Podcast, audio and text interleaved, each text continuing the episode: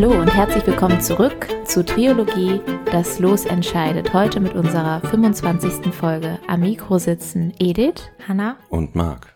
Wie funktioniert unser Podcast? Nach jeder Folge wird ein Los gezogen, anhand dessen der oder die Ziehende die nächste Folge gestaltet. Denn, wie ihr wisst, das Los entscheidet bei uns. Dabei kann das Thema also nicht nur unmittelbar, sondern auch im weiteren Sinne mit dem Losbegriff in Verbindung stehen. Die genaue Themenwahl liegt bei jedem selber, genau wie die Ausgestaltung der Folge. Weil wir alle drei unterschiedliche Typen sind, ist im Spektrum der Themen keine Grenze gesetzt. In der letzten Folge konnte ich euch etwas zum Los Mauer vorstellen. Wenn ihr schon immer etwas mehr über die Klagemauer oder den Platz vor der Klagemauer erfahren wollt, die Hintergründe, worum es da eigentlich geht, was das einmal war, warum sich Juden und Jüdinnen dort treffen, um zu beten und vor allem auch mehr in die aktuelle Lage blicken wollt und wie der Nahostkonflikt entstanden ist und wie es heute damit ausschaut, dann hört gerne rein. Dieses Mal können wir uns auf Marc freuen, denn er hat uns eine Geschichte vielleicht mitgebracht zu dem Los Blumen. Die Bühne gehört dir. Was machen wir? Podcast aufnehmen. Meinst du ein Thema? Mhm. Ach so. Was denkst du, Hannah? Ich glaube irgendwas, wo eine Blume in einem Wappen oder etwas anderem integriert ist, also wo die Blume ein Symbol ist und das wird geschichtlich aufbereitet in irgendeinem Kontext. Also so wie bei Game of Thrones mit Highgarden, nur aus der Realität. Mhm. Ich glaube auch, dass es ein Thema ist, was es nicht in der Fiktion gibt, sondern dass du bestimmt etwas Geschichtliches machst. Oder vielleicht auch, dass irgendjemand als Blume betitelt wird. Das ist meine Vermutung, eine Person. I can buy myself flowers. ja, genau. Aber ich glaube, er Siehst war, du uns das Drama um Miley Cyrus? ja, ich glaube, dafür hat er zu früh mit der Folge angefangen, weil das kam ja erst, wann? Vor drei Wochen ja, oder so raus. Edith und ich haben ein bisschen Rollen getauscht bei unseren Folgen. Blumen als Geschenk gibt es schon seit angedenk der Zeit. Vor allem die bunten Farben der Pflanzen galten als Zeichen der Götter oder zumindest der Schönheit. Die Tradition des Straußschenkens wurde in der Renaissance wieder aufgegriffen. Dabei waren einige Sträuße so teuer, dass vermögende Menschen dazu übergingen, sich Bilder mit Blumenmotiven einfach aufzuhängen, damit sie auch ganzjährig blühende Pflanzen im Haus hatten. Im viktorianischen England schenkte man auch gerne Blumen, um Gefühle auszudrücken, die man selber gar nicht selbst ausdrücken konnte das heißt, man schenkt ganz konkret Blumen, die etwas dann ausdrücken können an Gefühlen. Kennt ihr bestimmte Werte, Gefühle, Symbole, die durch Blumen vertreten werden? Rosen. Mhm. Wofür sind die da? Liebe. Mhm. Aber es gibt auch nochmal Unterschiede zwischen den Farben. Mhm. Zum Beispiel, ich glaube, gelbe Rosen stehen auch für Freundschaft. Und die rote Rose ist ja so richtig so romantische Liebe. Mhm. Und die weiße Rose ist auch irgendwie edler. Ja, oder vielleicht auch, ich weiß nicht, ob es Trauer auch ausdrücken kann. Es gibt ja auch Blumen, die extra so Trauerblumen sind. Ja oder die sich für Hochzeiten eignen. Es gibt ja auch Blumen, die dann für die Nation im Ersten Weltkrieg gestanden haben oder für die gefallenen Soldaten, wie das vergisst man nicht in Deutschland. Mhm. Dann die Puppies in Großbritannien. Mohn genau, Mohnblumen. Die haben sie, das sieht man ja heute auch noch oft, weil der Erste Weltkrieg, The Great War, viel Gewicht hat. In Großbritannien ja. noch mehr als der Zweite Weltkrieg und das wird ja immer wieder so getragen, auch von den Royals oder so bei den Gedenktagen, ja. Auf welche Blume willst du denn hinaus? Man könnte ganz viele nennen. Die Gerbera steht für Freundschaft, die Sonnenblume für Freude, vergiss mein nicht auch für Treue und das Veilchen für Bescheidenheit. Nicht für ein blaues Auge. Fernab seiner Heimat lag er da, allein. Ein weiter Weg liegt hinter ihm. Einst schritt er der Welt voran, führte sie in die Zukunft, dann hatte sie sich ohne ihn weitergedreht. Er nur noch eine Randnotiz der Geschichte. Auf seiner Brust liegt ein Medaillon, in die der Tote eine Locke und einige getrocknete Veilchen hineingelegt hatte. So viel kann ich sagen, die Veilchen werden uns in dieser Folge in Schlüsselepisoden immer wieder begegnen. Das ist so lustig. Veilchen? Ja. Die Veilchen werden uns auf jeden Fall immer wieder begegnen. Habt ihr schon eine Ahnung, wohin es gehen könnte? Erhelle uns bitte. Nee, noch nicht. Unsere Geschichte beginnt auf Martinique. Wisst ihr, wo das liegt? Karibische Inseln? Mhm, genau. In einer Augustnacht des Jahres 1763 tobte auf Martinique ein schwerer Tropensturm. Joseph Gaspard Détaché de la Pagerie floh mit seiner schwangeren Frau und seinen beiden Töchtern Catherine Désirée und Marie-Joseph Rose und 20 seiner Sklaven in die Zuckersiederei seiner Plantagen, dem einzigen Gebäude aus Stein. Der Sturm hinterließ schwere Verwüstungen und zerstörte das Haupthaus, sodass die klamme Familie in den ersten Stock der Siederei ziehen musste. Der Vater, dem Namen nach Adliger, ansonsten aber verarmt, half nur unwesentlich beim Wiederaufbau oder der Erziehung, sondern ging dem nach, was er am besten konnte: Salonplauderei, Glücksspiel, Liebschaft. Also nahm Rose Claire die Zügel in die Hand. Die zweitälteste Tochter Marie-Joseph Rose, als Kind noch Jeanette genannt, besuchte die Klosterschule, wo sie die Dinge lernte, die von einer Frau ihrer Zeit erwartet wurden: Lesen, Schreiben, Singen, Tanzen, Umgangsformen. Mit 15 beendete Jeanette die Schule, sie wurde ab dann nur Rose genannt. Wenn Rose unterwegs war, hat sie keine Schwierigkeiten, Jungen und Männer für sich zu gewinnen. Sie war attraktiv, nicht unbedingt strahlend schön, aber sie hatte eine Ausstrahlung, wie Kleopatra sie einst hatte.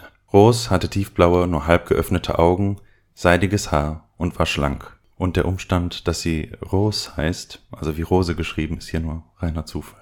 Martinique gehört zu Frankreich, ist aber ein abgelegenes Provinznest. Im Hause ihres Onkels treffen sich aristokratische Landeier, die sich mehr schlecht als recht an die Etiketten des französischen Adels klammern. Die Zeit steht ihr still. Rose träumt vom fernen Paris. Ihr Onkel und ihr Vater waren einst Pagen am Hof von Versailles. Sie erzählen von Theatern, prächtigen Kleidern, Tanz und Musik. Es blieb eine ferne Welt. Rose wird die ihr bekannte Welt nie verlassen können.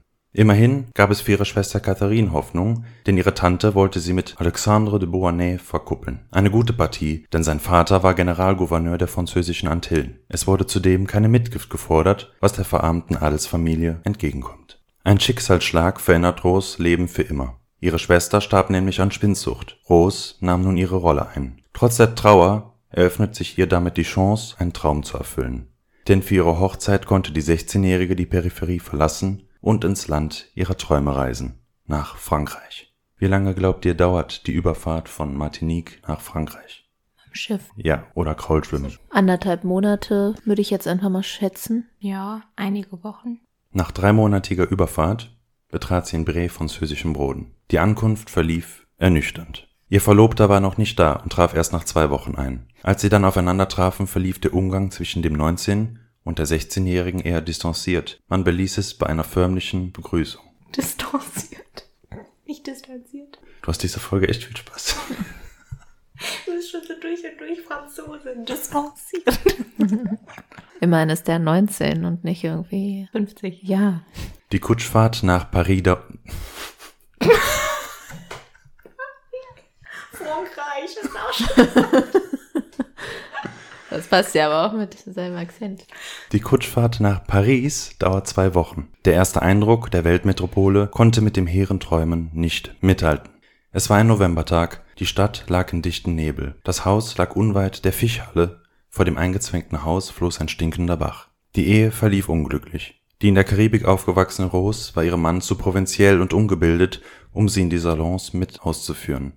Alexandre bemüht sich, ihr dringend benötigte Kenntnisse beizubringen, die in der französischen Aristokratie zum Basiswissen gehörten. Hof- und Adelsgeschichte, Genealogie, Geographie, um die Häuser den Regionen auch zuordnen zu können, Kenntnisse der französischen Literatur und Philosophie, woran sie allerdings wenig Interesse zeigt. Rose war oft allein. Ihr Gatte ging aus, vergnügte sich dabei mit oft älteren Frauen.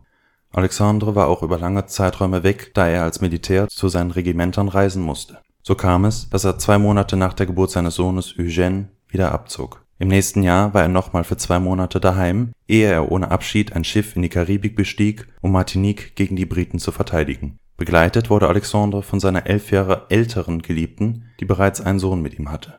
Die Geliebte wetterte gegen Rose. Da goss es nur Öl ins Feuer, als über seine Familie ihn in der Karibik die Kunde von einem zweiten Kind seiner Frau erreichte. Rose hatte ihm nicht geschrieben. Es ist wohl von ihm, bei seiner kurzen Rückkehr gezeugt, Alexandre jedoch fühlte sich geprellt. Man habe ihm ein Kuckuckskind anhängen wollen. Die angebliche Ehebrecherin solle ausziehen und ins Kloster gehen. Vor allem das sagt er, obwohl er ja schon die Ehe gebrochen hat. Das ist so bescheuert. Ja, wahrscheinlich ist hier der Umstand, dass sie halt diejenige ist, die Kinder kriegen kann und er glaubt, das Kind sei nicht von ihm. Und dabei ist es aber von ihm. Wahrscheinlich, ja. Rose folgt dieser Aufforderung und fand dort aristokratische Leidensgenossinnen mit ähnlicher Geschichte. Sie tauschten sich aus und sie orientierte sich an der neuesten Mode, wobei sie sich beim Kauf auch verschuldete. Zeit ihres Lebens sollte sie auf großem Fuße leben und konnte nie mit Geld umgehen, so dass sie bei anderen oft in der Kreide stand. Rose bemühte sich um eine offizielle Anerkennung ihrer Trennung. Eine Scheidung war zu dieser Zeit nicht zu erreichen, aber sie wollte die Trennung von Haus und Bett justiziell durchsetzen. Alexandre lenkte ein und verzichtete auf einen weiteren Rosenkrieg. Er bewilligte ihr eine jährliche Rente, forderte aber das Sorgerecht für seinen Sohn Eugène ab dessen fünften Lebensjahr. Hortense, das vermeintliche Kuckuckskind, sollte aber ganz bei der Mutter verbleiben. Rose, bei der Trennung frische 22, beschloss kurz darauf vorerst nach Martinique zurückzukehren und ihre Familie zu besuchen. Doch Martinique war nicht Paris und sie sehnte sich nach der aufregenden Metropole zurück. Dabei ließ sie sich nicht von den schlechten Nachrichten aus Frankreich verunsichern. Wir sind jetzt in den späten 1780ern. Was ist in Frankreich gerade los? Französische Revolution. Mhm. Welches Jahr beginnt die? 1789. Oder? Ja. Was wisst ihr über die Französische Revolution? Ja, der Sturm auf die Bastille fing da an. Viele Tote und Verletzte. Die Abschaffung der Monarchie, zumindest zeitweilig. Mhm. Marie Antoinette, Kuchen. Eine komplette Zusammenfassung der Französischen Revolution wäre eine Folge für sich. Es ist aber für die Geschichte, die jetzt noch folgt, unerlässlich, zumindest kurz darauf einzugehen und manche Aspekte, die Edith schon genannt hat, werden hier wieder zutage treten. Frankreich. Frankreich. Du machst doch nicht extra, ne? Frankreich. Frankreich war im späten 17. und 18. Jahrhundert militärisch, aber auch kulturell tonangebend. Unter Ludwig XVI. traten latente Probleme Frankreichs jedoch immer deutlicher zutage.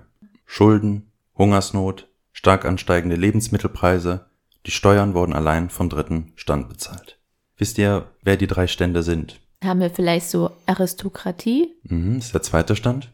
Dann kommt da drüber vielleicht noch die Kirche. Richtig. Und darunter das Bürgertum. Also, also der Rest. Rest. Mhm. Ja. Wie viel Prozent der Bevölkerung, glaubt ihr, werden unter den dritten Stand zusammengefasst? Die Mehrheit? Über 90 Prozent, würde ich sagen. Genau, so um die 95 Prozent. Als Reaktion auf die wirtschaftliche Not wollte der König nun neue Steuern erlassen, was er jedoch nicht alleine beschließen konnte, sondern nur mit Hilfe der sogenannten Ständeversammlung. Obwohl der dritte Stand 95 Prozent der Bevölkerung ausmachte, haben alle drei Stände aber ein gleichgewichtiges Stimmrecht, das heißt Kirche und Adlige könnten den dritten Stand überstimmen. Ärmere Adlige und niedere Kleriker schlossen sich nun den dritten Stand an, der die Stimme des Volkes zu vertreten beanspruchte. Also nannten sich seine Vertreter nun die Nationalversammlung. Der König gab nach. Aus Angst vor einer Auflösung der Versammlung und weiterer hoher Preise bewaffneten sich die Bürger und stürmten die Bastille, ein Festungsgefängnis. Überall im Land überfielen Bauern die Schlösser ihrer Grundherren und Klöster und brachten ihre Herren und Mönche um. Roos denkt sich, der Staat wandelt sich, die Gesellschaft aber nicht. Sie reist wieder ab und erreicht Ende Oktober 1790 wieder Frankreich. Doch auch die Gesellschaft hat sich verändert. Die Leibeigenschaft und adlige Vorrechte wurden aufgehoben, Steuerpflicht galt nun auch für die ersten beiden Stände, alle sollten Zugang zu staatlichen Ämtern erhalten. In der Konsequenz wurde so aus der adligen Rose die einfache Bürgerin de Beauharnais. Rose noch Ehemann Alexandre profitierte wieder erwarten als Adliger von der Republikanisierung des Landes und machte steil Karriere mit Ende 20 wurde er Vorsitzender der Nationalversammlung und Präsident der Verfassungsgebenden Versammlung, die aus Frankreich eine konstitutionelle Monarchie machen und die Befugnisse des Königs stark einschränken wollte. Dadurch profitiert auch Rose. Ihr Name öffnet ihr nun alle Türen und brachte ihr Glaubwürdigkeit bei Geldgebern, die die verschuldete Frau bitter benötigte. Sie verkehrte nun in hohen Kreisen, sie hatte ein Talent dafür, Menschen aller Art, Royalisten, konstitutionelle Monarchisten oder Progressive für sich zu gewinnen Dabei ging es ihr nicht um Politik, die sie ohnehin wenig interessierte, was in dieser Zeit aber auch klüger war. Hierbei möchte ich euch dann das erste Bild dieser Episode zeigen und es zeigt die Frau, um die es hier geht.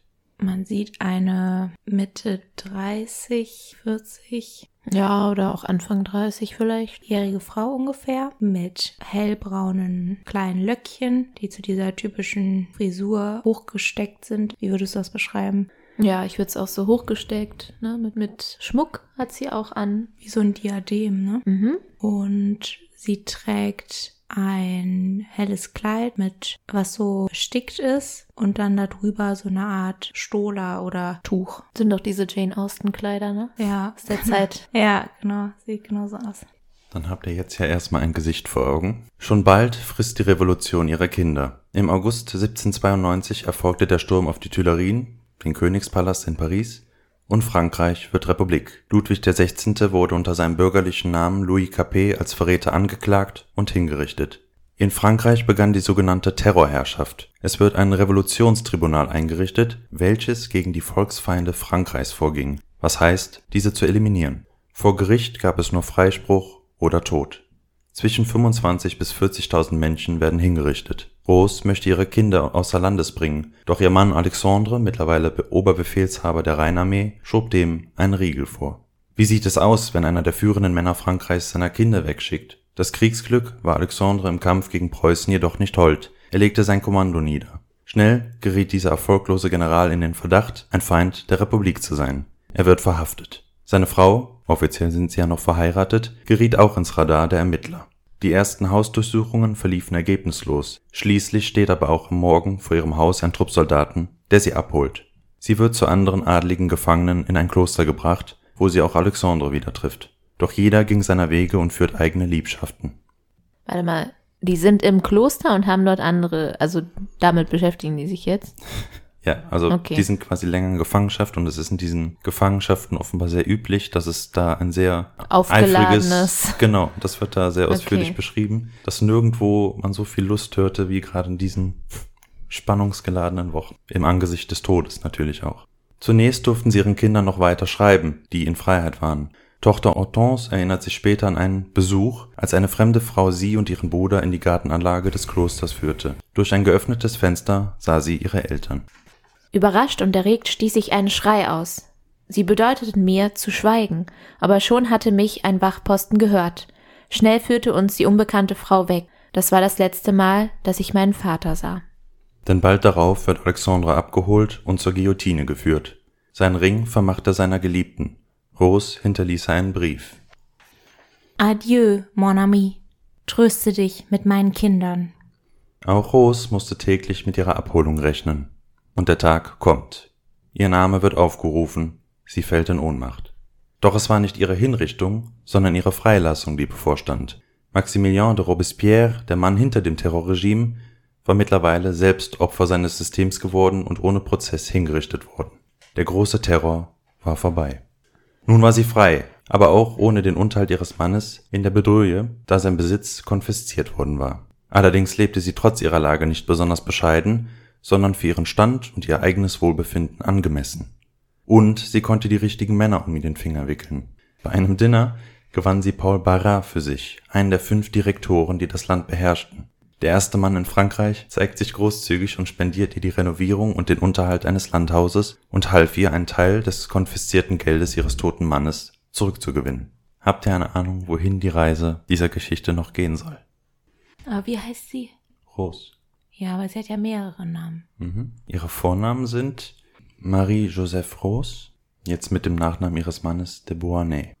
Vielleicht trifft sie noch jemanden. Mhm. Und wen trifft sie? Fängt mit N an? Mhm. Napoleon. Mhm. Ihr werdet die Frau vielleicht auch kennen, dann aber unter einem anderen Namen. Da kommen Mhm. wir jetzt zu. Das ist der dritte Name. Im Oktober 1795 gab es einen royalistischen Aufstand in Paris, für den man den richtigen Mann suchte, um diesen niederzuschlagen. Man fand einen jungen, aufstrebenden General, der sich der Sache annahm. Nicht mal ein wirklicher Franzose sei er, sondern ein Kurse namens Napoleone Buonaparte, damals noch mit kursig italienischem Namen. Rose war begierig darauf, die interessante Personalie kennenzulernen. Es war ein ungleiches Aufeinandertreffen zwischen den beiden. Sie trug ein Ballkleid mit einem Veilchenkranz im Haar. Napoleon dagegen war eher unproportioniert, mit kurzen Armen und Beinen und ungesunden Ton. Wenn er sprach, hörte man, dass seine Muttersprache nicht Französisch war. Von einer Zeitgenossin wurde er so beschrieben. Das dünnste und seltsamste Wesen, das ich je gesehen habe. Der Überrock, den er trug, war derartig abgetragen und sah so schäbig aus, dass ich gar nicht glauben konnte, einen General vor mir zu haben. Aber ich merkte sogleich, dass ich es mit einem ungewöhnlichen Menschen zu tun hatte. Napoleon war sofort vernarrt in sie und Rose warf sich ihm an den Hals. Rose hatte sich schon bei Barras auf dem absteigenden Ast befunden und konnte mit dem aufstrebenden 26-jährigen General eine sichere Partie für sich verbuchen. Ein Mann mit Karriere und wohl bald großem Einkommen. Wie alt war sie zu dem Zeitpunkt? War auf jeden Fall älter. Sechs Jahre älter, also 32. Barras wurde seine Geliebte auf einfachsten Wege los. Und Napoleon gewann mit ihr eine Salondame, die Umgangsformen und die wichtigen Menschen kannte. Und Barras machte ihm zudem deutlich, dass es sich für Napoleon durchaus lohnen würde, auf die 32-Jährige einzugehen. Darüber hinaus war Napoleon in seine Josephine, wie er sie nannte, weil es niemand sonst zuvor getan hatte, vernarrt. Du hast meine Sinne berauscht, süße und unvergleichliche Josephine. Und es beschränkte sich nicht nur auf die emotionale Zuneigung. Ich war leidenschaftlich in sie verliebt. Sie hatte ein gewisses Etwas. Sie hatte die hübscheste Vulva der Welt. Während der Zeit des Kennenlernens wohnte sie allerdings noch weiter bei Barras und teilte das Bett mit ihm. Es dauerte nicht lange, da wurden weitere Pläne geschmiedet. Napoleon löste die Verbindung mit Desiree Clary, mit der er bis dahin verlobt war, auf und machte seiner Josephine den Antrag. Am 9. März 1796 heirateten die beiden. Ihr Hochzeitskleid ist mit Veilchen geschmückt. Nach der fünfminütigen Trauung ging es ins Schlafzimmer, wo er gleich die erste Kostprobe davon erhielt, wie es in der Ehe laufen würde. Ihr Mops Fortune schlafe mit im Bett, ansonsten könne er woanders nächtigen. Zustimmend biss ihm Fortune ins Bein. Die Ehe sorgte für Unzufriedenheit im Clan Bonaparte. Ohnehin hatte Napoleon die Zustimmung zur Ehe nicht bei seiner Mutter eingeholt oder sonst wen davon unterrichtet. Barras, der Direktor, beschenkte das Brautpaar großzügig. Er sorgte dafür, dass Josephine das Vermögen ihres toten Mannes zurückhielt, während der Korse zum Chefgeneral der französischen Italienarmee ernannt wurde. Aber ist das nicht ihr verflossener Geliebter? Mhm. Warum will der denn? So ein Gönner. Ja, warum unterstützt er sie so? Naja, das ist auch mit diesem Liebhaberwesen so. Das ist ein bisschen kompliziert, weil er hat zwar was mit ihr, aber es gehört so zum Stil, dass man die Leute auch nicht so einfach abschießt, sondern dann auch an andere Männer übergibt, weil es gibt schon so dieses Ding, man holt sich eine meist jüngere Geliebte, versorgt sie dann aber auch. Und hier gibt er sie dann ja an Napoleon weiter, ohne Gesichtsverlust oder irgendwas. Für ihn ist das ja jetzt auch kein großer Verlust, weil das Geld, das er ihr zurückgibt, ist ja das, was von ihrem Mann als vermeintlichen Verräter der Revolution damals konfisziert worden war. Und Napoleon, bekommt er dann jetzt das Oberkommando der französischen Italienarmee und wird damit auch erstmal weit weggeschickt. Bereits zwei Tage nach der Hochzeit brach Napoleon zu seiner neuen Stellung auf und schon schrieb er ihr die ersten Briefe. Jeden Augenblick entferne ich mich weiter von dir. Immerzu denke ich an dich. Ich stelle mir vor, was du wohl jetzt tust. Sehe ich dich traurig, so bricht mir fast das Herz und ich leide grenzenlos. Weiß ich dich heiter, ausgelassen im Kreise deiner Freunde, so werfe ich dir vor, wie schnell du dich über die Trennung hinweggesetzt hast. Dann halte ich dich vielleicht fertig, keines echten und tiefen Gefühls fähig. Josephine vermisst ihn nicht ganz so sehr, und Napoleon wurmt der Gedanke, dass sie ihr Leben, welches sie zuvor als Witwe geführt hatte, fortsetzen könnte. Ihr Liebhaber war 24 und Leutnant mit Namen Hippolyte Charles. Mit seiner eng anliegenden Husarenmontur und dem Schnurrbärtchen konnte Napoleon nicht mithalten. Der vor Eifersucht wahnsinnige Napoleon wollte Josephine zu sich nach Italien holen, doch sie behauptete, schwanger zu sein, um die beschwerliche Reise über die Alpen nicht unternehmen zu müssen. Napoleon, der unbedingt Kinder möchte, ließ sich weichklopfen. Aber hat sie gedacht, er kommt nicht zurück, weil er hätte das doch irgendwann gesehen, dass sie nicht schwanger ist? Ja, es ging jetzt erstmal darum, Zeit zu gewinnen, nicht dahin zu müssen. Okay. Vielleicht wäre sie in der Zwischenzeit auch von jemand anderem schwanger geworden. Ja, oder das. Aber da muss ja auch der zeitliche Abstand dann stimmen, dass ja, es mit der Hochzeitsnacht passt. Ja. Als sie dann endlich aufbrach, unternahm sie die Reise aber nicht allein, sondern kam gleich mit ihrem geliebten Schal. In den Gastzimmern auf dem Weg nächtigten und vergnügten sie sich gemeinsam. Kommen wir zu unserem zweiten Kandidaten. Dieses Mal ein Bild aus jüngeren Zeiten. Also der Liebhaber? Nee, das ist. Äh, das ist Napoleon. Das ist Napoleon in seiner Italienzeit. Okay. Sieht ein bisschen anders aus als die späteren Bilder, die wir von ihm haben. Also wir sehen hier einen Mann mit einem ziemlich, ich glaube, so länglichen Gesicht, auch so schmal von der Statur. Die Haare erscheinen im Bild irgendwie gräulich, aber vielleicht ist das so ein sehr, so ein arschfahles, so dunkel, ja, so arschblond. Auf jeden Fall trägt er wie eine Art Schärpe um die Hüfte, hat eine Uniform an, auch so, wo man das aus der Zeit kennt, wo der Kragen hochgeht, schwingt eine Fahne, die ähm, ja so Farben äh, Frankreichs trägt ungefähr, aber da ist auch noch irgendwie ein Wappen drauf mit einem Kranz, oder? Man kann es halt nicht so gut erkennen. Ja, aber er sieht jetzt nicht so aus, wie man ihn später kennt. Also ich hätte jetzt nicht gerade direkt an ihn gedacht, oder? Du nee. auch? Mm -mm. Ja. Und er trägt auch noch, oder er hält ein Schwert in der rechten Hand. Josephine profitiert von Napoleons militärischem Geschick in Italien, denn als Frau des siegreichen Generals wurde sie erkannt, auf Feste eingeladen und hatte stets einen Platz in der ersten Reihe sicher. Sie wusste aber auch seine Stellung und ihre Kontakte auszunutzen. Sie fungierte als Mittelsfrau und ließ sich saftige Provisionen dafür zahlen, dass sie Zulieferer an Napoleons Italienarmee vermittelte, zu horrenden Preisen und oft mit mangelhafter Qualität. Sie brauchte das Geld, um ihre Schulden zu decken. Napoleon und Josephine trafen in Italien immer nur kurz aufeinander, ehe er wieder zur Front aufbrechen musste. Bald begann wieder sein Klagen. Schon seit zwei Tagen bin ich ohne Nachricht von dir. Ich habe den Kurier rufen lassen. Er sagte mir, dass er bei dir gewesen sei, du ihm aber nichts aufzutragen hattest. Sie hingegen war schon wieder bei ihrem Geliebten und machte sich dabei nicht allzu große Mühe, das Techtelmechtel zu verheimlichen. Darüber war sich der sensible Kurse im Klaren. Es ist meine Schuld, dass die Natur mich nicht mit Gaben ausgestattet hat, die dich fesseln.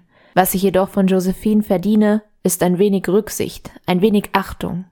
Die Leidenschaft, die sie für ihren Mann nicht hegte, hatte sie aber für ihren Hippolyt übrig, dem sie feurige Briefe widmete. Ich schicke dir tausend zärtliche Küsse, und ich bin dein, ganz dein. Dir allein gehört meine Zärtlichkeit, meine Liebe, Hippolyt, ich werde mich töten. Ja, ich will mit meinem Leben Schluss machen, dass mir nur noch eine Last wäre, wenn ich es dir nicht mehr weihen könnte. Das bleibt alles nicht ohne Wirkung, denn Napoleon verbittert über die zunehmend neuen Demütigungen. Seine anfänglich stürmische Zuneigung wich einer innerlichen Distanz. Er selbst ging in Italien keinen Affären nach. Zu wichtig war sein guter Ruf als neuer Kriegsheld. Seine Rückkehr in die Grand Nation war nur von kurzer Dauer, denn Direktor Paul Barras blickte eifersüchtig auf den Ruhm Napoleons und will ihn auf Expeditionen nach Ägypten schicken, um die französische Vorherrschaft im Mittelmeer zu sichern, aber auch um zu sehen, wie sich der Emporkömmling möglicherweise bei der Aktion das Genick bricht. Vor seiner bevorstehenden Abreise gab es reichlich Gründe für Zwist im Haus Bonaparte. Napoleon hatte nämlich Wind bekommen von ihrer zwielichtigen Rolle als Vermittlerin von Rüstungsaufträgen, was sie jedoch abstritt. Er drohte mit Scheidung doch welche Karriere soll sich einem Mann mit einem solchen Skandal noch bieten? Als wäre der Demütigung nicht genug Futter geliefert worden, lebte auch wieder ihre Affäre mit ihrem alten Gönner Barras auf. Napoleon bat sie wieder, ihn nach Ägypten zu begleiten. Sie wollte nicht mit. Ihre Fruchtbarkeit könne besser an einem Kurort gefördert werden. Er gab nach. Mit dem Liebhaber. Während Napoleon zu Beginn bei den Pyramiden wieder große Erfolge feierte, wehrte sich Josephine weiterhin widerspenstig, ihm nachzureisen. Schließlich endete auch sein Kriegsglück im Nahen Osten, und während sich Josephine mit Hippolyte und Parat unterhielt, tobte der gekränkte Napoleon, dass er sich scheiden lassen werde. Josephines Sohn Eugène, der als Adjutant mit beim Expeditionsheer ist, warnt seine Mutter in einem Brief, indes Napoleon seinem Bruder schrieb Meine Gefühle sind verdorrt. Hochnotpeinlich wurde das Ganze aber, als die Post von den Briten abgefangen und veröffentlicht wurde. Napoleon wurde zum Gespött. Josephine bekam Angst, doch sie konnte die Sache wegen der Seeblockade der Briten nicht richtigstellen. Nach all den Demütigungen begann Napoleon in Ägypten nun eine eigene Affäre mit der Frau eines Leutnants. Nach seinem Zug nach Palästina änderte er seine Pläne und wollte heimlich nach Frankreich zurückkehren, wobei er sein Heer zurückließ. Aufgeschreckt durch die Nachricht seiner Landung reiste Josephine ihm entgegen, verpasste ihn aber. Wie verbittert war der Korse, als er sein Haus in Paris leer vorfand. Er packte ihre Koffer. Sie sollte ausziehen. So, was glaubt ihr? Wie sieht das Wiedertreffen aus? Schmeißt er sie raus oder nicht? Nein. Mm Warum? Nee, der hat sich doch nie durchgesetzt. Äh, wir wissen ja, dass der schon länger, also die waren ja schon lange zusammen. Das geht ja immer weiter mit den beiden. Als sie nach Hause kam, schloss sich der General in sein Schlafzimmer ein. Da half auch ihr Weinen und klopften nichts. Erst als ihre Kinder auch vor der Tür weinten und klagten, da ließ er sich erweichen und sie hinein. Am nächsten Morgen fand sein Bruder das Paar wieder in ihrem Bett vor. Und doch zogen beide aus der Beinahe-Trennung ihre Schlüsse. Josephine, die auch nicht jünger wurde, wollte bei dem Aufsteiger bleiben, der ausschweifendes Leben bezahlen konnte und versprach, der neue Stern Frankreichs zu werden. Napoleon wollte in der sensiblen Phase seiner Karriere eine Vorzeigeehe führen und ihre vielen Kontakte für sich ausnutzen. Denn Napoleon hatte große Pläne und Josephine sollte ihm bei der Verwirklichung helfen. Er weihte sie nicht ein, sie sollte sie nicht gefährden. Er ließ sie weiter mit Direktor Barra dinieren, als sei alles in bester Ordnung. Doch der Korse schmiedete ein Komplott und holte wichtige Männer ins Boot. Am 18. Brumaire des Revolutionskalenders, dem 9. November 1799, schlug Napoleon zu. Er zwang seinen einstigen Förderer Barras, der ihn mit seiner Affäre mit Josephine so lange gedemütigt hatte, zum Rücktritt und in die Verbannung. Am Folgetag ließ er Soldaten ins Parlament einrücken. Unter dem Druck stimmte man der neuen Verfassung zu, die das Direktorium durch drei Konsuln ersetzte. Und ihr könnt raten, wer der erste der Konsuln wurde. Er. Ja, sicher. Und mit diesem Datum endet die französische Revolution. Napoleon war ein Haustyrann. Im neuen Regime sollten Bürgertugenden geehrt werden. Die neue Kleiderordnung sollte mehr Haut bedecken. Josephines Tochter Hortense berichtet später, Napoleon habe zu kurze Kleider seiner Gattin zerrissen. Er kontrollierte, mit wem sie Umgang pflegte. Nur noch Männer, denen er vertraute und Frauen mit einwandfreien Ruf durfte sie sehen. Josephine fügte sich und wurde mit der Rolle als erste Frau des Staates vertröstet. Ihr kam die Rolle als Vermittlerin zwischen dem neuen System und den alten Familien des Landes zu. Am Hof wurden zunehmend wieder die alten Riten von Versailles abgehalten. Josephine war im Volk hoch beliebt. Ihr Auftreten verlieh dem System etwas Natürliches und Akzeptanz. Sie machte bei Veranstaltungen eine gute Figur. In die Politik mischte sie sich fast nie ein. Einmal aber doch. Womit glaubt ihr, hat das zu tun? Ich gebe euch den Tipp, es hat was mit ihrer Heimat zu tun. Auf Martinique. Vielleicht bestärkt sie ihn, dass man das nicht aufgeben sollte, dass es französisch bleiben muss vor den Briten. Nee, das nicht, aber das mit dem Nicht-Aufgeben von etwas ist ganz gut. Kannst dich noch erinnern, womit die Eltern ihr Geld verdienen? Sklaven, oder? Mhm. Echt? Ja. Im Zuge der französischen Revolution war auch die Sklaverei abgeschafft worden und die wurde jetzt wieder eingeführt, weil es ja auch mit ihrem Sehr Besitz zusammenhing. bescheuert. Erst 50 Jahre später, 1848, wurde die Sklaverei in Frankreich wieder abgeschafft. Es dauerte nicht lange und der nächste Krieg gegen Österreich in Italien wartete schon auf Napoleon und er zog los. Wieder wollte sie ihn nicht begleiten. Die Korrespondenz blieb einseitig. Napoleon schrieb ihr, aber weder so oft noch so glühend wie bei seinem ersten Italienaufenthalt. Wieder wurde er zum gefeierten Sieger und festigte so seine Stellung in Frankreich. Josephine bezog ihr Landschlösschen in Malmaison und wohnte zumeist abseits von Napoleon. Eine Woche im Monat hielt er sich aber doch bei ihr auf. Josephines Hobby war ihr Garten. Sie stand im Austausch mit den großen Gärtnereien und Baumschulen des Kontinents, während Soldaten ihr Rosen aus ganz Europa mitbrachten, die sie sehr liebte. Kostenaufwendig lässt sie sich ihre Anlagen umgestalten. Sie holt Bäumchen aus Amerika, züchtet Bananen, Orangen und Mangos in Treibhäusern. 200 Pflanzenarten gedeihen in ihrem Garten. Einige davon sind sogar nach ihr benannt, etwa die Amaryllis josephine, eine Lilie, oder die Lapageria rosea, eine Lianenart. Daneben ließ sie exotische Tiere importieren, die in ihren Gärten herumtollten. Gazellen, Kängurus, Hamas, schwarze Schwäne aus Australien. Die Umgestaltung kostet ein Vermögen. Bereits in den ersten eineinhalb Jahren übertrafen die Kosten der Gartenumgestaltung die des Kaufpreises des ganzen Schlosses um das Doppelte. Josephine kompensierte Frustration mit Käufen. Tiere, Pflanzen, Möbel, Schmuck, Kleider. Dabei gab sie Unsummen aus, die sie nicht begleichen konnte. Napoleon forderte sie auf, ihre Schulden offenzulegen. Sie nannte ihm nur die Hälfte der 1,2 Millionen Francs Schulden. Zum Vergleich, das Schloss, was sie sich da gekauft hat, hat ungefähr 250 bis 300.000 Francs gekostet. Die hat ja echt ein Problem, ne? Mit Geld, damit kann sie nicht umgehen. Mhm. Der Konsul Napoleon übernahm auch nur einen Teil des Beitrags. Sie spekulierte mit Immobilien, verkaufte aber auch Staatsgeheimnisse weiter. Beispielsweise an einem Bankier, dem sie steckte, dass ein Frieden mit England bevorstehe. Dieser investierte dann massiv in Staatsanleihen, die dann deutlich an Wert gewannen. Erfreulicherweise war Napoleon nicht allzu lange anwesend. Er verließ die Tafel direkt nach dem Essen, um sich Staatsgeschäften zu widmen. Auf Partys verabschiedete sich der Nichttänzer früh, erst danach wurde der Tanz eröffnet. Napoleon führte nun Affären im großen Stil, die Josephine nicht verborgen blieben. Die Affären Napoleons waren gänzlich anderer Natur als die seiner Frau. Ihm ging es um kurzfristige, unverbindliche Liebschaften.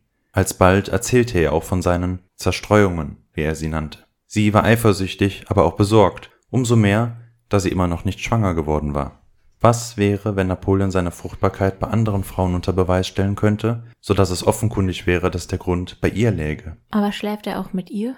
Weil sie ja doch die schönste Vulva der Welt.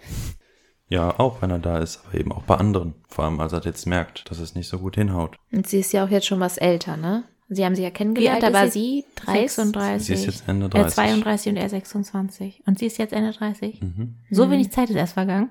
Die sind ja erst vier oder fünf Jahre verheiratet. Boah, die haben aber ein krasses Leben dann in der Zeit gehabt. Vor allem Napoleon. Ihre zahlreichen Kuren, die ihre Fruchtbarkeit erhöhen sollten, schlugen fehl. Einmal brach sie eine ab, als sie von einer Liaison Napoleons erfuhr worauf er sie anschnauzte, für die Eifersucht habe sie die Chance auf ein Kind begraben.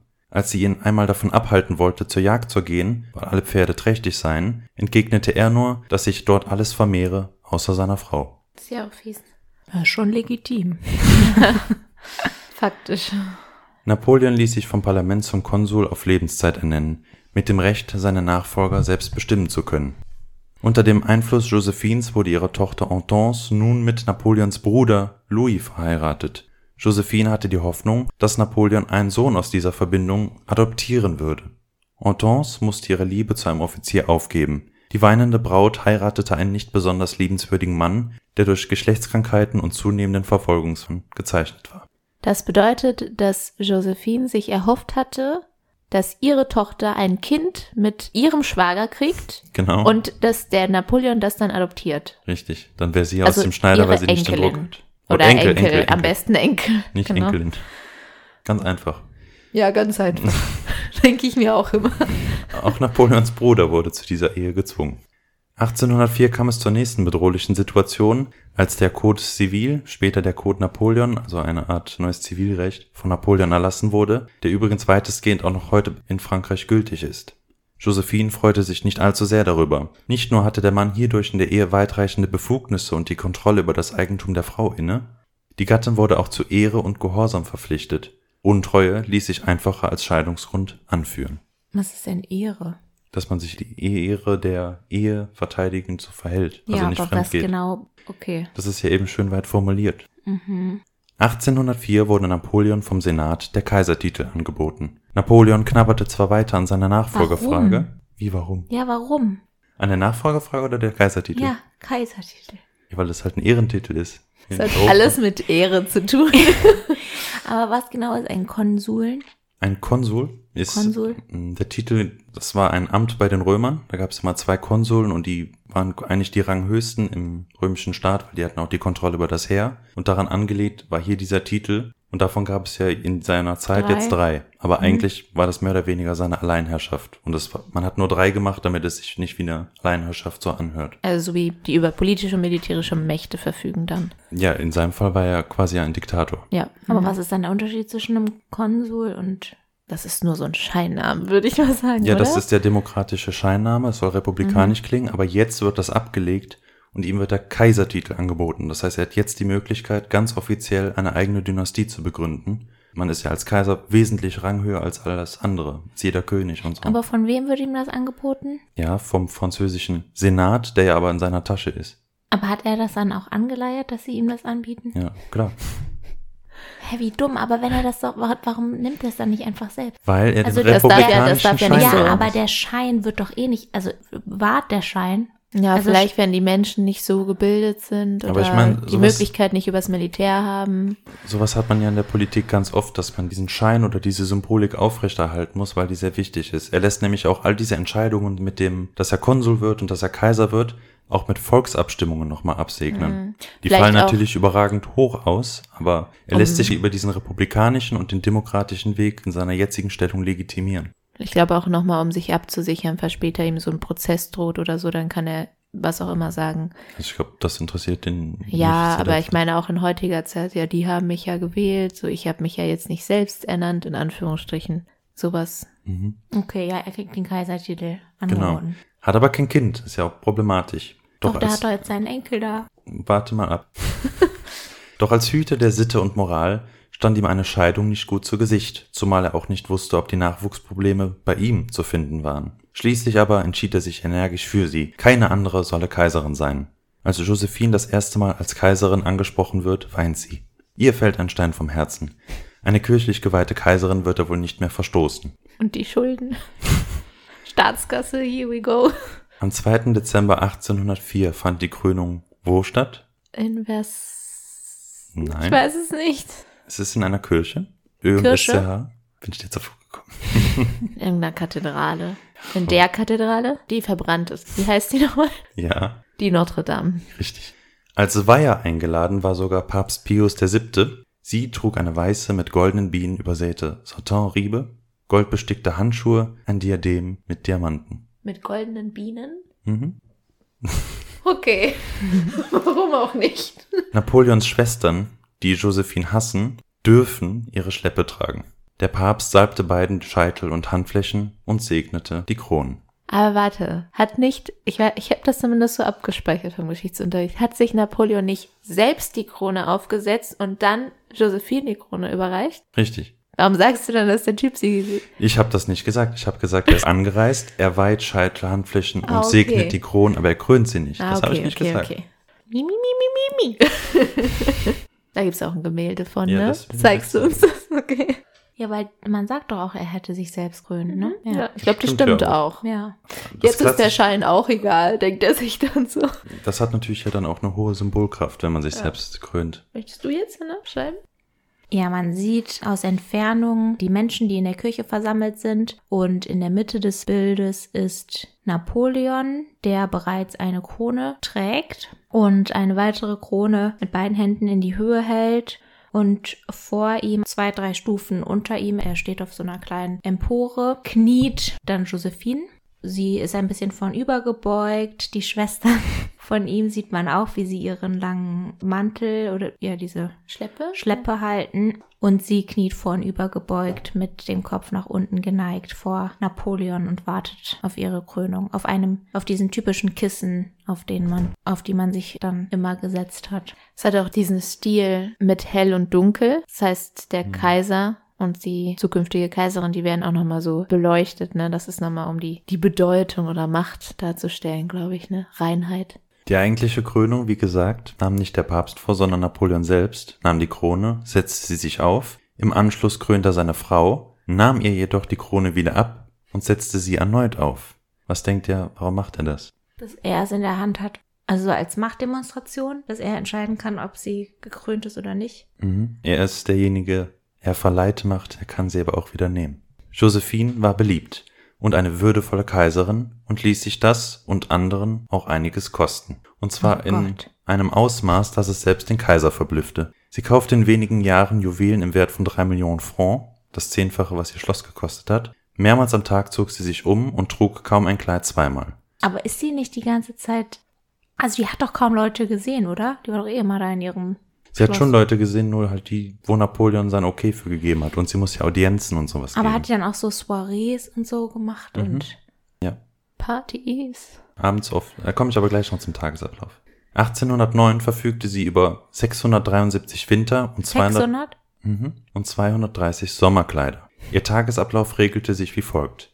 Aufstehen um neun, baden, Auswahl neuer Kleider und Stoffe, Audienzen, Billard spielen und ähnliches. Das Hofleben, Billard. Interessant. Ich hätte gar nicht gedacht, dass man damals schon Billard gespielt hat. das war en vogue. Das Hofleben begann erst um 6 Uhr abends, wenn sie mit dem Kaiser dinierte, der sich aber oft auch deutlich verspätete. Am Abend besuchte sie Theater, Konzerte oder Bälle.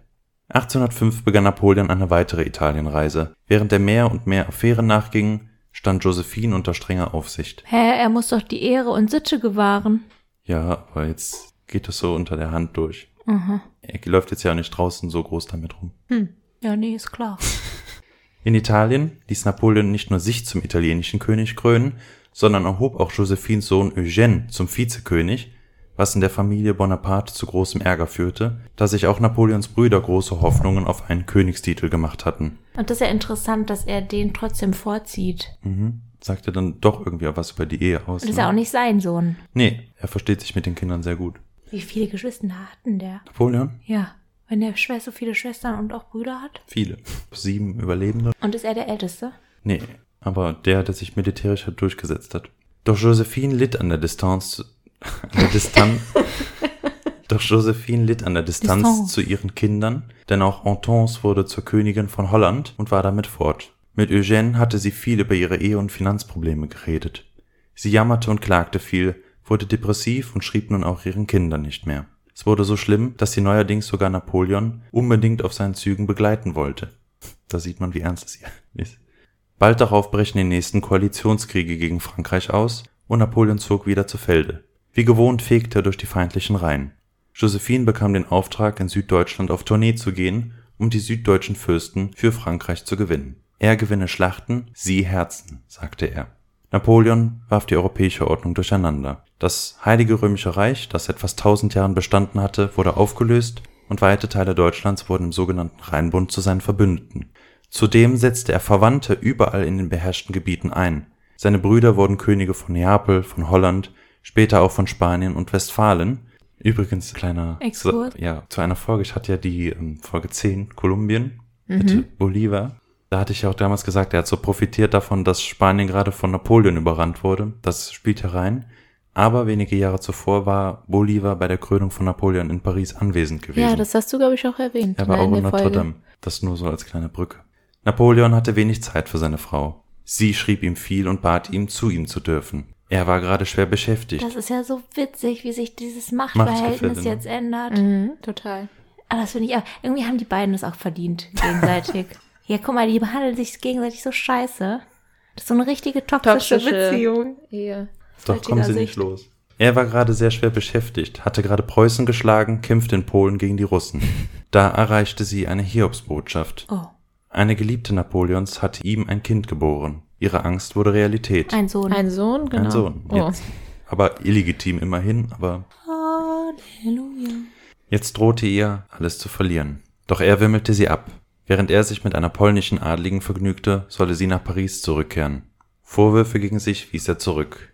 Kurz, aber der hatte doch vorher schon uneheliche Kinder, oder nicht? Ja, aber nicht so, dass es zweifelsfrei nachzuverfolgen war. Und jetzt hat er mit einer anderen Adligen halt so Techtelmechtel gemacht, da war das dann besser zu kontrollieren. Okay. So dass er es jetzt zweifelsfrei wusste. Wäre das überhaupt relevant gewesen zu dem Zeitpunkt, wo er noch kein Kaiser war? Das Problem ist diese Nachfolgerfrage, die wird ja immer drängender, weil er wird ja auch immer älter. Jetzt gerade mit dem Kaisertum verschärft sich das ja nochmal, weil er in seiner Hand liegt es ja, einen Nachfolger zu bestimmen. Und er möchte ja unbedingt eine eigene Dynastie begründen. Noch aber hatte er ja diesen Enkel von Josephine, die hatte ihre Tochter mit seinem Bruder verheiratet. Und das geht jetzt aber auch schief, denn Mai 1807 starb ihr Enkel, der Sohn ihrer Tochter Hortense mit vier Jahren. Neben der Trauer bedrohte dies auch ihre Stellung, denn der Enkel war ja als möglicher Erbe gehandelt worden. Die Kinderfrage wurde drängender. Drei Tage sperrte sie sich ein und aß nicht. Napoleon unterdessen hatte Preußen und Russen 1807 geschlagen. Und dies hatte Auswirkungen auf die Ehe. Denn während Preußen im Frieden um die Hälfte gerupft wurde, plante Napoleon eine gemeinsame europäische Ordnung mit Russland. Man muss nur eins zu eins zusammenzählen, dass diese durch eine Ehe gesichert werden soll. Eine Ehe zwischen dem Haus Bonaparte und Romanow. Bei seiner Rückkehr im Juli 1807 sprach er mit Josephine erstmals offen über die mögliche Notwendigkeit einer baldigen Trennung. Napoleon verhielt sich abweisender ihr gegenüber. Sie bemühte sich, keine Fehltritte zu leisten, um ihm keinen Grund für eine Scheidung zu geben. Ein Leben lang hatte Napoleon ihr zum Hochzeitstag Veilchensträuße geschickt. Das war ihre gemeinsame Blume. Im Folgejahr erhielt sie keinen Strauß mehr. Wie glaubt ihr, geht es weiter? Trennt er sich? Bleiben sie zusammen? Er trennt sich. Er trennt sich auf jeden Fall. Und er heiratet erneut. Napoleon ist ohnehin kaum zu erreichen. Durch ganz Europa jagten ihn seine Kriege. Schließlich war auch seine geliebte Maria Walewska in freudiger Erwartung und hatte einen Eine Sohn andere. von ihm. Mhm. Hat er jetzt zwei Söhne schon, Ja. Er bat ihren Mann um die Anerkennung seines Sohnes. Also, er konnte das Kind ja nicht für sich nutzen, das war illegitim, deshalb wollte der gehörnte Mann dann dafür aufkommen. Doch dem Kaiser war nun klar, er war nicht das Problem. Wollte er legitime eigene Kinder haben, musste er sich von Josephine trennen. Doch noch spielte Napoleon heile Welt, unterschrieb seine Briefe immer noch mit ganz der Deine, während er im Palast schon den privaten Zugang zu ihren beiden Zimmern zumauern ließ. Er hatte diesen bescheuert. Entschluss im Sommer schon gefasst und hat das aber dann, ich glaube, aus Der Angst vor dem aber Konflikt. Der ist konfliktscheu, ne? zumauern lassen? Was ist denn das? Hä? Also Was wollte er eigentlich, dass sie dort noch lebt oder oder einfach, dass sie einfach nicht zu ihm so leicht Kein Wunder, dass das? Napoleon-Komplex genannt wird. Was geht denn bei ihm? Er wollte halt, bis die Entscheidung wirklich durch ist, öffentlich noch diesen Schein wahren, auch mit ihr. Erst einige, Ach so, aber ihr fällt es nicht auf, dass da gemauert wird, oder was? sie war ja in ihrem eigenen Schloss. Ach, das waren zwei verschiedene Schlösser. Die Hauptresidenz von Napoleon war in Paris, in den Ja. Tuilerien, aber sie war ja am liebsten in ihrem Schloss in Malmaison, also mit, einem dem, Vorort. mit dem Garten und so, ne? Genau, da hatte sie ihre Ruhe. Und meistens. den Kängurus. Und die Kängurus. Erst einige Monate später verkündete er ihr seinen Entschluss. Während des Abendessens schwieg er. Beim anschließenden Gebäck schüttete er sich seinen Kaffee ungewohnterweise selber ein. Sie sprachen unter vier Augen. Ihr Schrei drang durch die Tür. Anschließend öffnete Napoleon die Türen und bat den Palastpräfekten, die scheinbar Bewusstlose in ihr Zimmer zu tragen. Am 14. Dezember 1809 wurde zur Scheidung vorgeladen. Die Familie Bonaparte, die Josephines Aufstieg und die Förderung, die sie und ihre Kinder erhalten hatte, neideten, lächelten gehässig über Die ihren Schwestern. Sturz. Sie erschien mit schlichtem weißen Kleid, gestützt durch ihre Tochter. Der Kaiser verkündete, wie schwierig dieser Beschluss gewesen sei. Sie konnte die Einwilligung zur Scheidung nicht verlesen. Darin stand, Jeglicher Hoffnung auf Kinder beraubt, erbringe ich ihm den größten Beweis der Zuneigung und Ergebenheit, der je auf Erden erbracht wurde.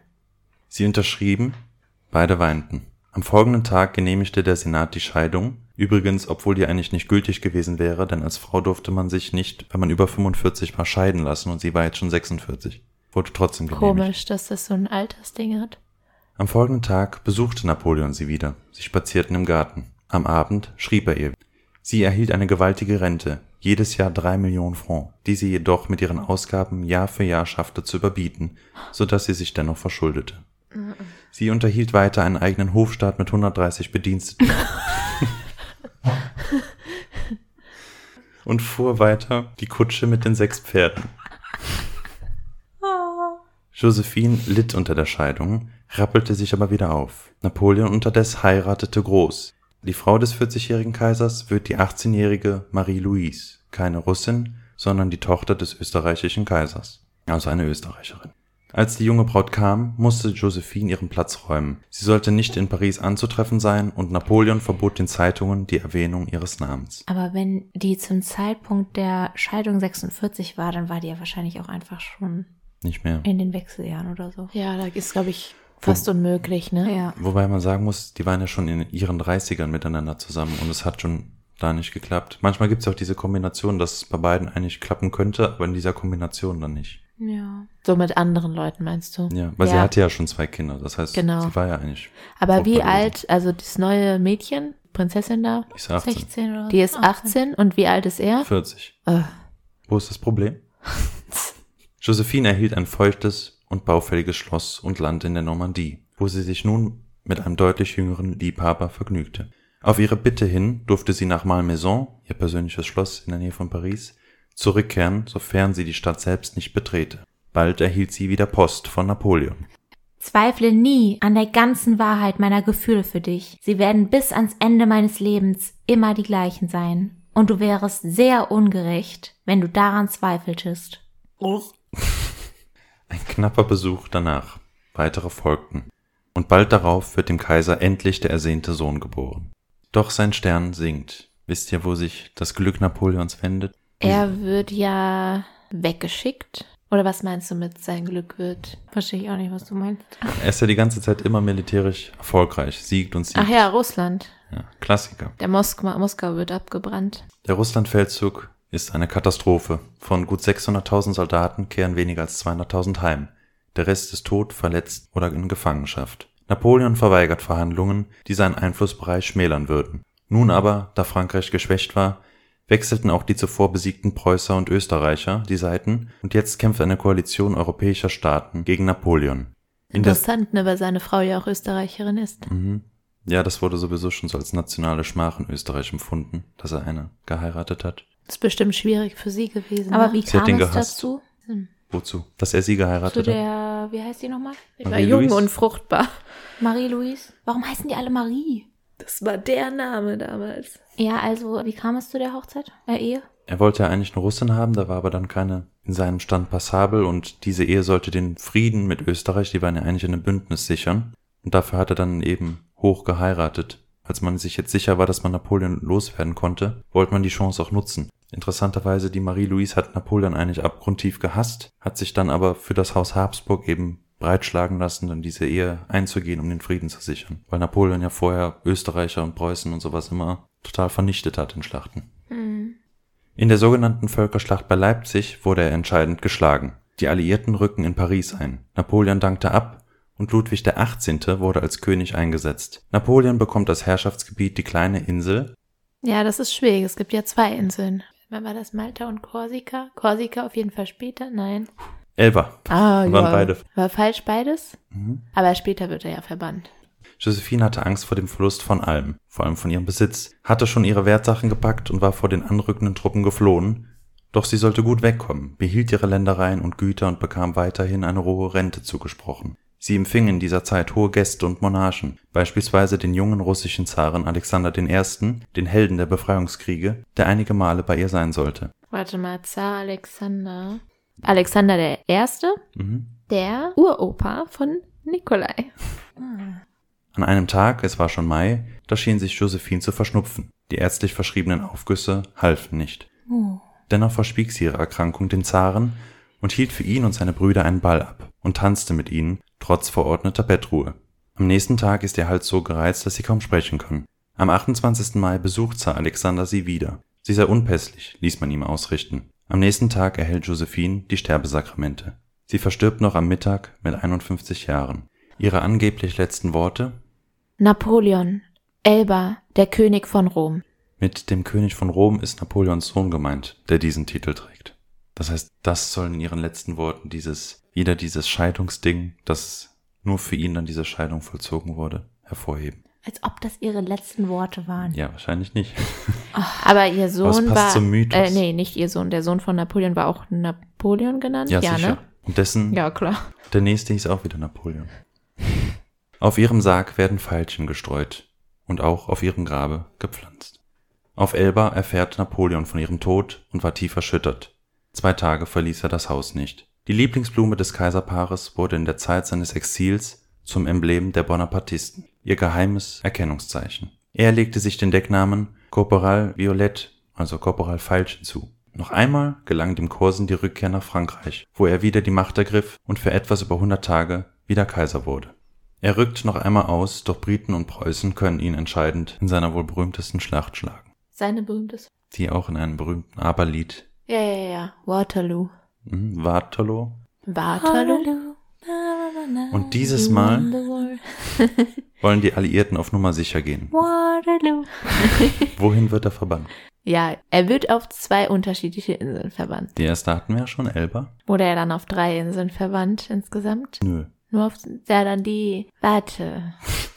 Ich weiß das, ich weiß es. Martinique. Das wäre auch fies. Hier, hier war sie. Hier Ja. ist sie geboren. Das ist ja mitten im Nirgendwo. Mhm. Mitten, wo man nicht hin kann. Warte Mhm. mal, wie heißt sie? Wo denn? Ja, ich, ich weiß den Namen. Also welcher Kontinent, weißt du das? Das ist gar kein Kontinent, da ist nichts. Das ist so mitten im Atlantik. Warte, was ist das im Atlantik? Mitten Mhm. im Atlantik. Warte. Anfangsbuchstabe? Ja, genau. fang- Es. Sankt Helena. Sein neues Gefängnis war die schroffe Atlantikinsel St. Helena. Wie sind die da drauf gekommen? Ja, weil die am Arsch der Welt liegt und britisch beherrscht ist. Und er ist ja schon mal von der Insel wiedergekommen und deshalb schicken ihn jetzt so weit weg, wo die da sicher gehen, der kommt nicht wieder. Oh Gott. Hey, was wäre doch viel einfacher, ihn zum Beispiel irgendwie so zu Töten. ja oder in einen Kerker oder irgendwie sowas. Also einzusperren.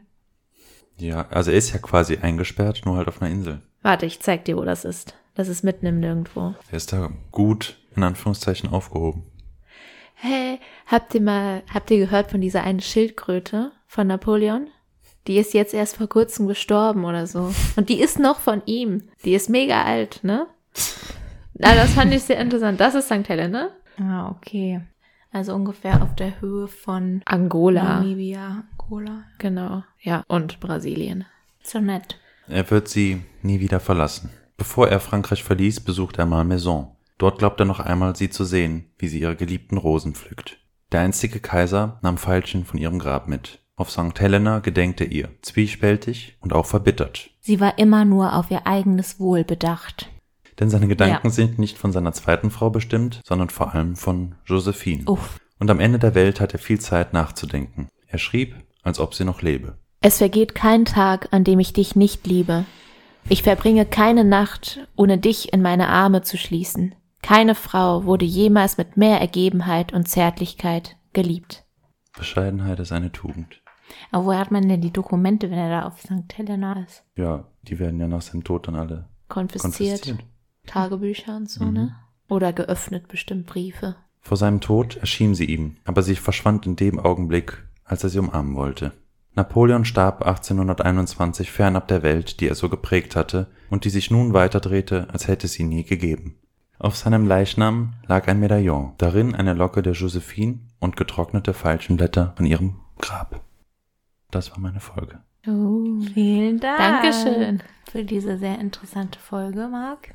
auch viel Neues gelernt, was ich noch nicht wusste. Zumindest Ja. was deren Beziehung angeht.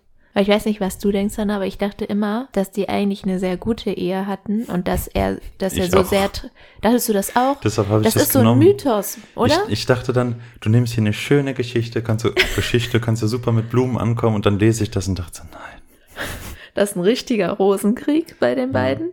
Aber ich dachte halt auch, weil ich wusste, dass er ihr auf jeden Fall noch, ich wusste nur nicht, dass sie da schon tot war, als er auf St. Helena war. Das dachte ich nicht. Sondern ich kannte auch Ausschnitte aus seinen Briefen oder auch von vorigen Briefen und die klangen immer so emotional und lieb und oh, so eine große Liebe und dass es so wie denen immer verwehrt war und dass es traurig war, weil sie ja kein Kind bekommen hat. Aber jetzt denke ich so, oh oh. Ja, ich glaube, irgendwie hat er sie schon geliebt, aber ich hatte so ein Buch zur Hand mit all den Briefen, die er an seine Geliebten geschrieben hat. Und am Anfang waren die Briefe von Josephine halt wirklich noch lang und später sind die halt wirklich so wie Telegramme so kurz geworden. Hm. Ja. Krass. Ja, dann wird es Zeit für dein neues Los, Marc. Greif in den Okay. Lostopf. Dann nicht. Es ist ein rotes Los. Verrat von Edith. Aha. Das passt ja auch gut zur heutigen Folge. Viel Verrat in dieser Ehe. Ja, Verrat.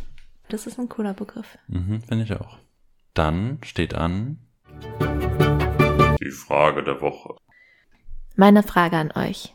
Wenn ihr drei Lebensmittel aussuchen könntet, die ihr für den Rest eures Lebens essen könnt, alleine, also das ist das Einzige, was ihr noch essen könntet, welche wären das? Zwiebeln, Kartoffeln und Bananen. Okay. Also interessant. Du hast eine Aber Knollenpflanze, also die Zwiebel. Sind Zwiebeln nicht total gesund? Ich finde, Zwiebeln können etwas super lecker machen. So jedes Gericht. Also ich tue, wenn ich Reis mache, mache ich das mit Zwiebeln und so, dass ich finde, das schmeckt gut, Gemüse mit Zwiebeln. Aber Zwiebel, dann hast du ja nur die Zwiebel und die Kartoffeln. Ist ja auch okay. Ich meine, jede Antwort ist irgendwie falsch, wenn du nur drei Sachen immer essen Ja. kannst. Ja, das ist schwierig, weil man ja auch jetzt wahrscheinlich so antwortet, was am ausgewogensten in Anführungszeichen ist. Also man nimmt jetzt nicht unbedingt vielleicht das, was einem am besten schmeckt, sondern das, was womit man gut überleben könnte und nicht komplett Mangelerscheinungen hätte. Aber da ist die Zwiebel natürlich wirklich wichtig. Aber sie wirkt antibakteriell, glaube ich, und entzündungshemmend. Also ist gar nicht so schlecht. Ja, das ist schon geheime Power. Mm, ja, also an die Kartoffel habe ich auch direkt gedacht, aber ich mag das halt gar nicht. Also ich mag nicht gerne Kartoffeln, aber Kartoffel wäre eine sehr gute Antwort, weil die Da kannst du so viel mitmachen. Kartoffeln ja, ist auch eine, einer meiner drei Punkte. ist eigentlich auch Ja. und total viel vereint, was man so braucht. Du kannst sie stampfen, das ist so wie das, wie das Sam. So, stampfen in die Suppe, kennt ihr das? So ein Herr der Ringe, wo der Gollum greift? ja. Und ansonsten würde ich sagen Apfel, eine Nuss, also irgendeine Nusssorte. Am besten, also ich glaube am gesündesten wäre glaube ich Walnuss. Ja. Schmeckt mir zwar nicht am besten, aber wäre okay. Und weil dann hätte ich so Protein, Omega-3-Fettsäuren, meine Vitamine und ja, was nehme ich noch? Hm. Vielleicht einfach, damit ich mir treu bleibe. Die Karotte. Die Karotte. Ja, und Für du? immer. Auf jeden Fall Kartoffeln auch, weil also ich esse gerne Kartoffeln und damit kann man echt viel machen. Man kann Reibekuchen theoretisch, aber ohne Zwiebeln machen oder so. Oder Kartoffelbrei und gekochte Bratkartoffeln, ganz viel.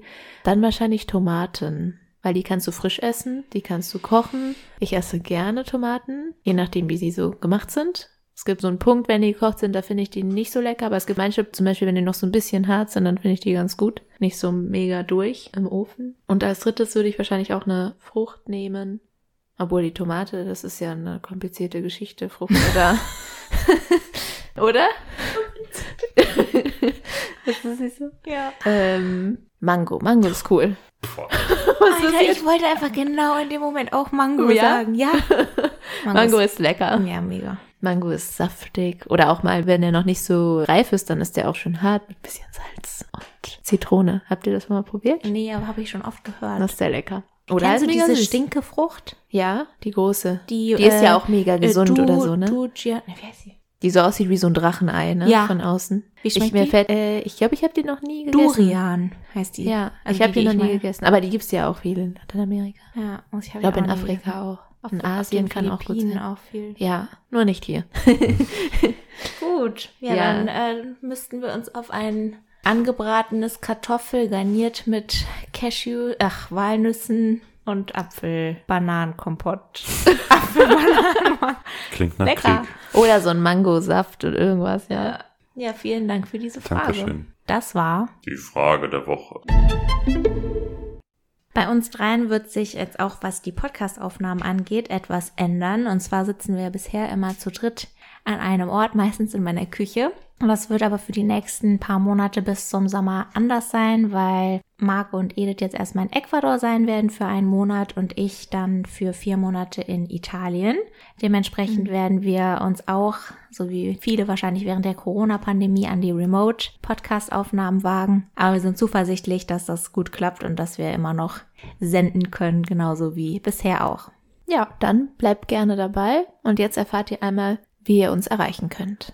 Wenn ihr noch mehr über die Folge erfahren wollt, zum Beispiel Hintergrundinformationen oder auch Bilder, die Marc uns ja gezeigt hat, die ihr leider nicht sehen könnt, dann Könnt schaut wohl. gerne mal, genau, schaut gerne mal bei Instagram vorbei. Da heißen wir triologie.podcast. Da laden wir regelmäßig noch Beiträge hoch und da könnt ihr uns sehr gerne folgen. Unsere E-Mail-Adresse ist triologie.podcast.gmail.com. Wenn ihr beispielsweise Themenvorschläge habt, die wir vielleicht mal einbauen sollen als eigene Folge, dann könnt ihr uns gerne schreiben. Wenn ihr einen besonderen Wunsch habt, wer diese Folge gestalten wollt, dann schreibt das einfach in den Betreff, damit die anderen beiden diese Nachricht nicht lesen. Und wir freuen uns immer über Kritik, Änderungswünsche, was auch immer euch gut oder schlecht gefallen hat. Und genau, wir sind immer sehr erfreut über jegliches Feedback. Ihr könnt uns natürlich auf Spotify, Apple Podcasts und YouTube hören und auch gerne uns abonnieren oder eine Bewertung geben. Darüber würden wir uns natürlich sehr freuen. Erzählt, dass es uns gibt. Und ja, wir freuen uns schon auf das nächste Mal, wenn ihr wieder einschaltet. Da wird Hannah auch was vorstellen. Genau. Und zwar hat sie ein sehr, sehr schönes Los gezogen, mit dem man, glaube ich, ganz viel machen kann. Da sind wir sehr gespannt.